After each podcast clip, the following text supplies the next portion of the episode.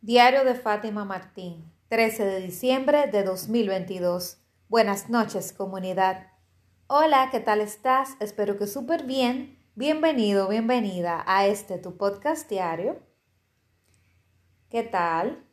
Hoy vamos a hablar sobre, bueno, vamos a cerrar la trilogía y vamos a hablar sobre pensamientos positivos para ser feliz. Pero antes, quiero decirte que, bueno, Quizás lo notas en mi tono de voz, estoy muy emocionada, estoy feliz, porque hoy estuve conversando con un colega mexicano y él nos estuvo hablando sobre propósito de vida en la cuenta de Instagram mía. Eso lo comenté ayer, ahora recuerdo, ayer o antes de ayer, creo que fue ayer, sí. Comenté que él iba a estar conmigo en este en vivo contando sobre propósito de vida, su historia de vida, cómo él llegó ahí qué él opina sobre tener un propósito o no, si se puede ser feliz o no con esto o sin esto. Y bueno, eh, les invito a que lo vean. En, está ahí en el canal de, o sea, en Instagram, en mi perfil. Y lo voy a publicar próximamente también en mi canal de YouTube. Así que nada, chequenle. Y hoy estamos a martes de Cábala, martes 13. ¡Wow! Los martes 13 y los viernes 13 son días de superstición. Pero hoy me fue bastante bien. Irónicamente, eh, recuerdo que cuando terminé el, en vivo me decía como que habían, qué sé yo, cuántas personas y 13, y 13 personas más que entraron al en vivo. Entonces me salió el número 13. Martes 13, 13 personas. Entonces, nada, lo voy a tomar como una muy buena suerte. En estos días así, normalmente, ¿qué te digo? Como yo en eso no tengo tanta, o sea, no creo tanto en eso, a mí me suele ir muy bien esos días que son, entre comillas, de mala suerte. Así que no, no le doy importancia a eso. Y vamos allá con los pensamientos positivos para ser feliz. Me los anoté, te los traigo ya mencionados y los voy a ir desglosando. El número uno, uno de los cinco acuerdos. Bueno, de los cuatro acuerdos, porque ahora hay un quinto acuerdo. Entonces, uno de los cuatro acuerdos, no te tomes nada personal. Vuelvo y lo repito, no te tomes nada personal. Y sí, eh, cuesta. A mí me ha costado mucho dejar de tomarme las cosas de manera personal.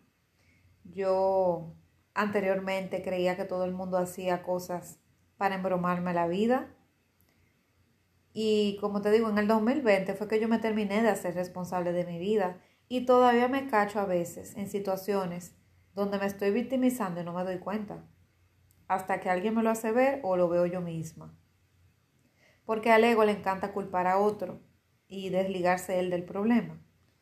Entonces la gente hace cosas y nosotros pensamos que es a nosotros, que es para embromarnos la vida, para, eh, no sé, hacernos la vida de cuadritos, para hacernos sentir mal.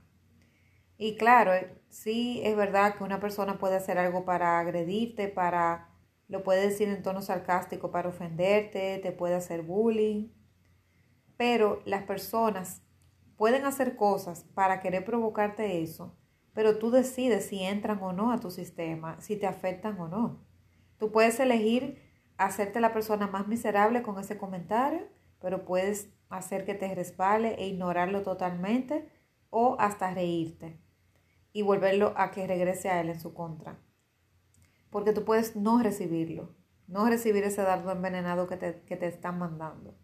Entonces las personas hacemos cosas y el otro interpreta como quiere, pero la persona no te hacen cosas hacemos cosas y otra persona, bueno, puede interpretarlo de la manera que entienda. Y por eso no podemos tomar personal.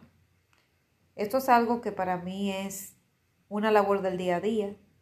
Como te digo, en cualquier momento me duermo y dejo de darme cuenta y lo tomo personal y pienso que la persona lo hace expresamente para amargarme la vida, de maldad, para importunarme. Así que eso es algo que todos los días yo estoy practicando. Sobre todo si hay algún momento estresante, que por ejemplo va a estar de un lugar se te presenta una situación, te puedes eh, cabrear con una persona específicamente. Por ejemplo, me pasa en el tráfico. Cuando hay que doblar a la izquierda en una intersección, yo no sé por qué la gente se pone tan tonta, pero duran horas muertas. Ayer recuerdo que me tocó ir a mi trabajo a, hacer una diligencia, porque yo estoy trabajando remoto, pero me tocó ir presencial. Y recuerdo que el semáforo, que por, de, por sí, eh, de por sí tarda bastante, cuando dieron el verde, pues todo el mundo pasó pero había uno que estaba justo delante de mí y tenía una lentitud que no te lo puedo explicar. Tardó tanto para decidirse a cruzar y doblar. Él estaba doblando en U. Creo que era en U, no me acuerdo bien. La cosa es que tardó tanto que cuando vino a doblar ya estaba en amarillo. Entonces ya no me daba tiempo a mí cruzar, ya iba a cruzar en rojo y me tuve que quedar. Y wow, eso me enoja muchísimo cuando una persona está tan lenta porque daba tiempo que él pasara y yo también. Pero él estaba tan lento que no dejó que yo pasara. Y eso a mí me cabrea. Y yo recuerdo que dije algo, dije una expresión, que no la voy a repetir aquí. Y, pero, y yo me sonreí después que la dije. Pero, luego de que la dije, la expresión, me sonreí y dije, por eso es que es bueno que tú salgas con tiempo. Y qué bueno que salí con tiempo. Porque como ayer yo salí con tiempo, pude hacerlo. Yo salí una hora antes. Y por eso pude llegar a tiempo a, mi lugar de trabajo, a hacer la diligencia antes de que el tiempo se agotara. Si ese semáforo hubiera dependido de que yo llegara o no, estaría perdida. Entonces por eso es que salí con tiempo. O sea, no pude evitar mandarle saludos a alguien, ¿verdad? Cuando él, cuando pasó lo que pasó. Ese hijo. Pip. Pero eh, a pesar de eso, de que lo expresé, sí estaba, estaba tranquila. O sea, yo recuerdo que cuando lo dije hasta me reí. ¿Por qué? Porque hay veces que también tú tienes que drenar las cosas y dejar salir alguna expresión. Yo no soy persona como de malas palabras, pero no fue una mala palabra en sí, pero sí hizo alusión a algo. Porque me cabrea, me cabrea eso, la persona que en el tráfico eh, tardan tanto en tomar una decisión para doblar que al final todo el mundo se queda atrás y a veces hay que esperar hasta tres y cuatro veces que cambie el semáforo para doblar. Y si se pone nublado y empieza a llover, uff, ni te cuento. Yo no sé si eso es nada más en mi país, pero me imagino que no, que no somos tan especiales, ¿verdad?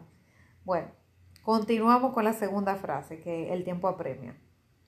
Segundo el segundo pensamiento positivo para ser feliz que te dejo en este 2022 para que arranques 2023 con buen pie, aparte de no tomarte nada personal, aprender a hacerte loco cuando corresponda. Sí. Eh, yo leí una vez un chiste que me mandaron por WhatsApp que decía que tú tienes que untarte los tres aceites. Y los tres aceites esenciales son estos. Aceite la sorda, aceite la muda y hacerte la ciega.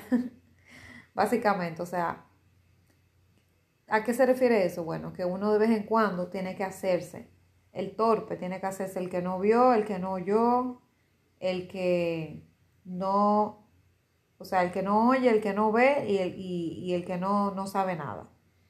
Claro, no es que tú veas una situación y te hagas el ignorante, como que de la vista gorda. O si, por ejemplo, tu pareja está haciendo algo malo y tú lo descubres, no es que tú te hagas el tonto y eso nunca tú lo comentes, no. Lo que me refiero es que hay veces que hay cosas que uno tiene como que dejarlas pasar. Hay veces que incluso una persona puede decir algo para provocar para provocar una discusión o para provocar que tú te enojes o, para eh, burlarse de ti, para hacerte bullying, para ofenderte, para lo que sea. Y hay cosas que uno tiene que dejar pasar. Porque hay veces que la persona incluso lo puede hacer desahogándose por algo que le pasó en su casa y por eso te habló mal. Quizá con su pareja tuvo una discusión y entonces se descarga contigo porque en ese momento tú eres la persona con la que le está hablando. y nada, te cogió de conejillo de indias hasta sin darse cuenta. A veces la gente provoca, pero tú decides si entrar o no ahí, a ese terreno. Entonces hay veces que uno tiene que hacerse de la vista gorda como que no pasó nada. Claro, hay ciertas situaciones que uno no puede tolerar, que tú tienes que decir, eh, eh, un momentito. Si hay una falta de respeto, ¿verdad? Pero hay veces que hay cosas que quizás te puedan tirar una indirecta o algo así, que son como, entre comillas, más sutiles, pero venenosas. Y tú puedes estar loco y, y como que no pasó nada, dejarlo pasar o dejar quizás hacer ver como que tú no escuchaste esa parte y seguir por ahí y seguir hablando, no sé. Todo depende de la situación, como te digo. Hay límites que, claro, cuando lo pasan hay que poner un alto totalmente. Pero si no, pues hay cosas que hay que dejar pasar. También en las discusiones, por ejemplo, con tu pareja, eh, tú tienes que dejar pasar ciertas cosas, porque si no dejas pasar nada, déjame decirte que pronto te vas a quedar sin pareja, porque con la pareja hay que negociar, quieras o no, lo queramos o no. A veces él tiene que ceder, a veces tú tienes que ceder.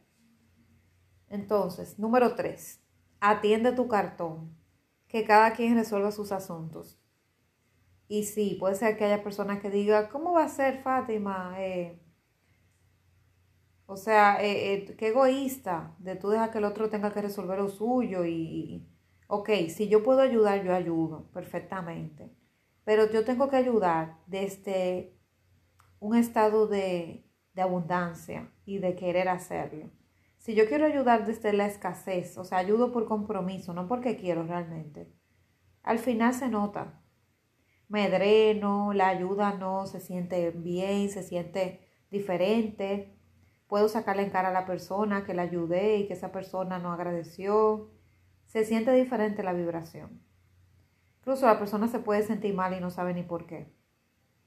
Entonces, uno de los, bueno, una de las sugerencias que le dan a las personas que son codependientes, que viven la vida de otros, es dejar por lo menos tres meses de atender las cosas de otros y atender su vida. Por eso dice, atiende tu cartón, atiende tu tablero, atiende tu vida. Métete en tus cosas, no en la vida del otro. Por lo menos por tres meses. Yo diría que es una labor de toda la vida, pero cuando son personas que son adictas a ayudar a otros y a controlar y meterse en la vida del otro, yo creo que tres meses está más que bueno. Porque si tú le dices literal a una persona así, en mi caso eh, me pasaba, que no, que son tres meses sin ayudar a nadie, uno cree que, o sea, en mi caso, por ejemplo, yo que me identificaba, yo creería que me voy a morir, que no voy a aguantar. O sea, una persona así, tú no le puedes proponer que lo deje de hacer para siempre, porque le da un ataque de ansiedad o de pánico. Es como una persona que consume una sustancia y se la quitas de golpe. El síndrome de abstinencia a veces lo puede matar. Es mejor lo quitando por partes, ir reduciéndole la dosis. Y las personas, nosotros consumimos personas, las personas que son codependientes, ¿ok? No es que todo el mundo lo hace pero nosotros tenemos la capacidad de consumir personas. ¿Cómo? Consumir controlándolas, manipulándolas para que hagan lo que queremos, llevándole la vida, no dejándola ni respirar. Y así que se hace, básicamente controlando a la persona, ya sea por culpa, porque tú manejas la culpa para sacarle provecho, intentas controlarla, la manipulas, la chantajeas. Hay muchas maneras. Pero sí, podemos consumir personas. Hay que tener cuidado con eso. Hay que atender lo, lo de uno. Barrer la cera de tu lado y dejar que cada quien resuelva sus problemas porque hay una parte, eh, eso lo leí, de que, que me hizo mucho, mucho sentido y es que cuando tú intentas todo el tiempo resolverle la vida a otra persona, pues lamentablemente cuando tú lo haces, que le quieres resolver la vida a otro, esa persona se va a sentir inútil. O sea, tú en cierta forma estás inhabilitando a esa persona de dar el salto, porque la vida está obligando a esa persona a evolucionar. Y si tú siempre la estás sosteniendo, la estás cargando, la estás cuidando, le estás ayudando y resolviéndole sus problemas, esa persona se va a sentir inútil y que no puede lograr nada sin ti. Va a llegar el punto que si tú le faltas algún día, esa persona va a tener muchos problemas porque va a sentir que no tiene confianza en ella y que no puede lograr las cosas porque necesita a otro. Así que un acto de amor hacia el otro es precisamente darle la oportunidad que el otro ejecute, que el otro piense, que el otro se dé sus golpes, que el otro escarmiente, que el otro viva sus procesos, sean buenos, buenos, regulares, dolorosos, suaves, que los viva. Porque que tú no puedes intentar vivirlo por ellos o intentar eh, que el otro no sufra nunca. Porque primero es imposible y segundo los estás condicionando a que sean personas inútiles. Y si son, por ejemplo, tus hijos, sobrinos, más todavía. Si una persona que tú estás criando, estás creando un parásito para el futuro. Una persona que no va a tener ningún, ninguna seguridad en ella, la autoestima en el piso, cuando le toque salir al mundo no va a saber qué hacer. Entonces, lo mejor es tú darle la oportunidad de que esa persona accione. Aún ella te viva pidiendo ayuda. Hay que dejar que las personas sean protagonistas de sus vidas, aunque ellos mismos no lo quieran ser. Tú ayudas con lo que puedas, claro que sí, con mucho amor. Pero hay cosas que tú sabes que ellos pueden hacerlo, que tú debes simplemente de apartarte y darle chance a que ellos lo hagan. Número cuatro. Yo tengo varias aquí, así que lo voy a dividir en dos episodios. Mañana voy a seguir con la segunda parte, ¿ok? Próxima, número cuatro. Vive tu vida y no la del otro. Eso es así. También las personas que tenemos codependencia podemos vivir mucho la vida del otro. Es algo profundo esto, o sea, nosotros como seres humanos podemos estar controlando al otro para querer cambiarlo y podemos vivir a través del otro.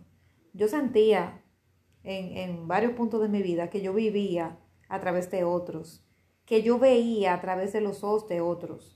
Tanto así que el dolor ajeno yo lo sentía en mis propias carnes como si fuera a mí y yo llegué a sintomatizar dolores de otras personas. Por ejemplo, yo recuerdo que en mi relación más tóxica, a veces mi pareja tenía dolor de estómago o tenía reflujo, problemas eh, para hacer la digestión, porque él sufría de, asuntos del estómago. Ya yo sé a qué se refiere eso, pero anteriormente no sabía cuál era el origen porque no conocía a Luis Hay. El asunto es que él le daban esas situaciones, que le daba eh, mala digestión, mucha acidez y así. El estómago como que era la parte que él más se le afectaba. Y llegó el punto que en esa relación yo tuve que comprarme un frasco de, de anti, o sea, de antiácido. Tuve que comprármelo, varios, y me los consumía en la oficina porque a mí también me daba acidez.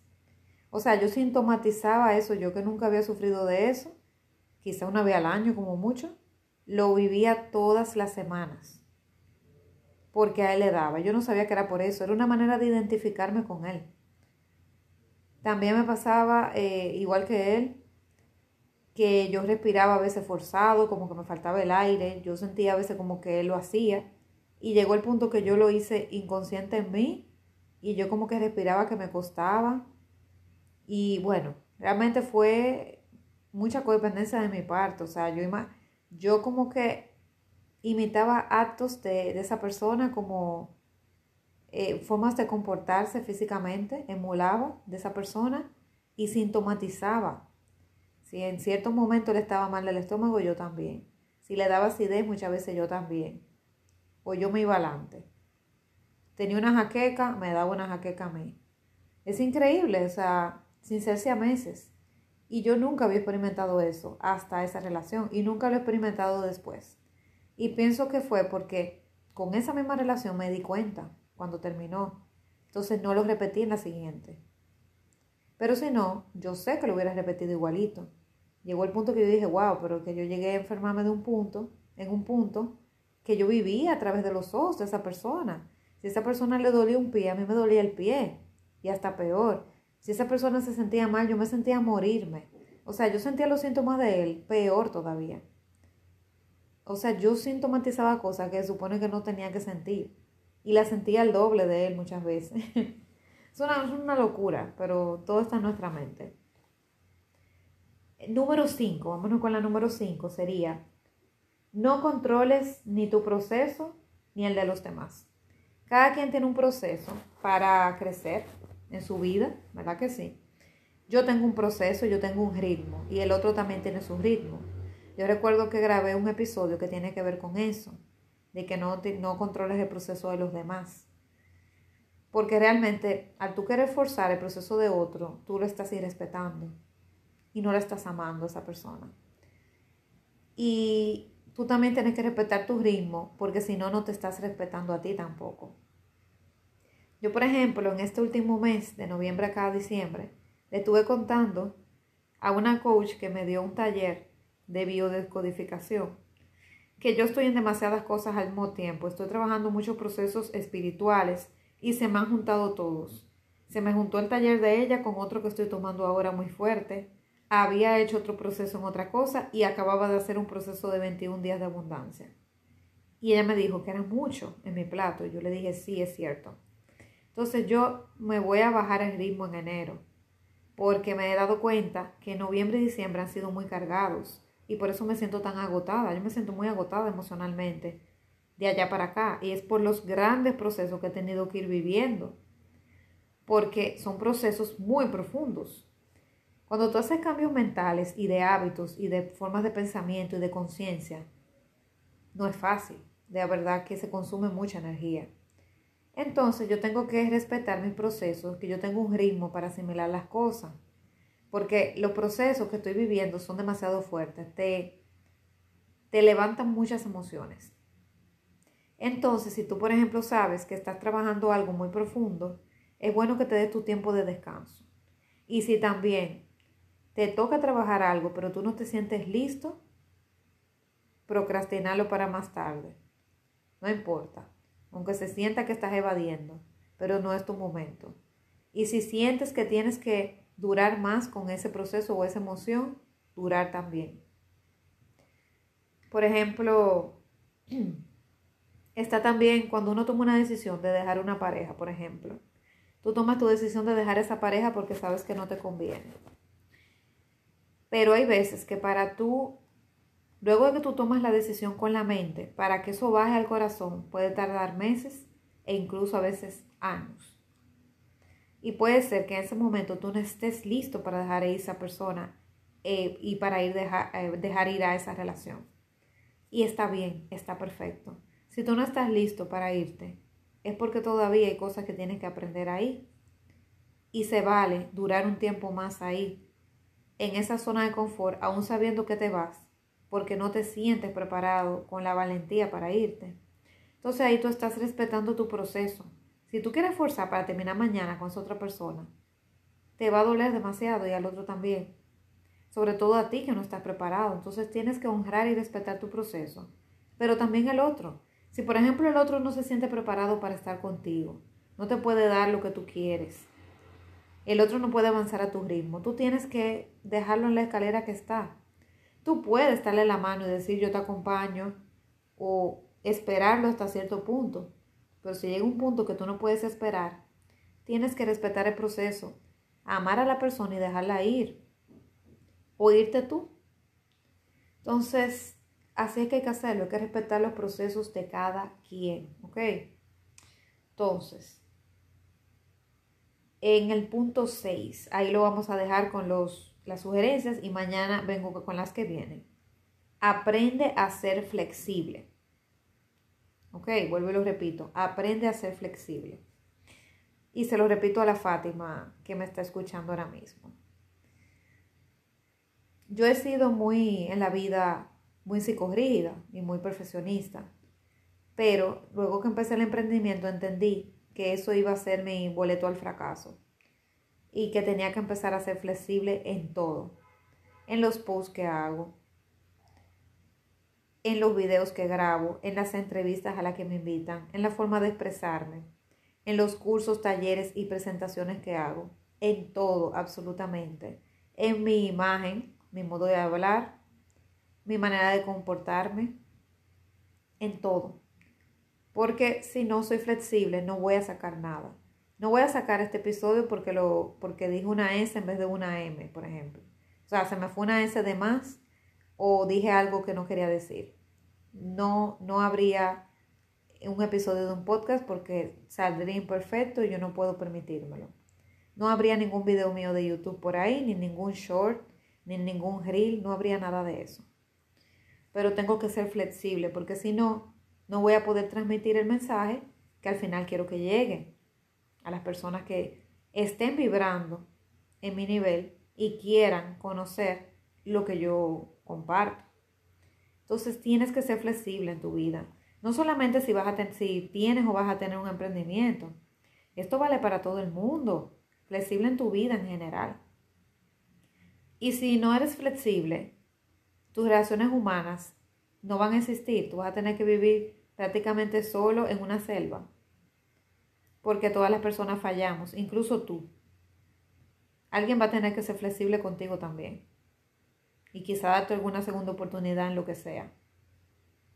Tú puedes meter la pata, al igual que el otro. Entonces tú tienes que ser flexible. ¿Y flexible con quién sobre todo? Contigo. Tienes que ser flexible contigo, con tu proceso. Tienes que ser amoroso contigo también. Eso no está incluido ahí, pero eso es parte de la flexibilidad. Amoroso cuando lo hago mal y más amoroso cuando lo hago bien. Sé flexible, fluye. Sé como el bambú que cuando viene el viento se dobla, pero sigue en pie luego. Si no eres como el bambú, te doblas y te rompes. Pero si eres como el bambú flexible, te adaptas. Te doblas, pero no te rompes. Y cuando termina el viento, vuelves otra vez y te extiendes. Y sigues muchos años más en pie. Y eso es lo que tenemos que hacer como seres humanos. Eso tiene que ver con la resiliencia también. Aprende a ser flexible. Entonces, concluye el episodio enumerando estos seis consejos para que seas feliz y para que tengas ese pensamiento positivo en tu vida en este 2023. No te tomes nada personal. Aprende a hacerte loco cuando corresponda. Atiende tu cartón. Que cada quien resuelva sus asuntos. Vive tu vida y no la del otro. No controles ni tu proceso ni el de los demás y aprende a ser flexible. Espero que esto te haya servido. Compártelo con quienes entiendas debes compartirlo y recuerda que estoy en las redes sociales, mi página web www.fatimamartin.com, estoy en Instagram, en TikTok como arroba Fátima Martín Coach y bueno, por ahí por la página web me puedes ubicar en mis otras redes sociales. Y estamos aquí en este podcast que sale en Anchor, en Spotify y en eBooks. Nos vemos mañana, seguro que sí. Un fuerte abrazo.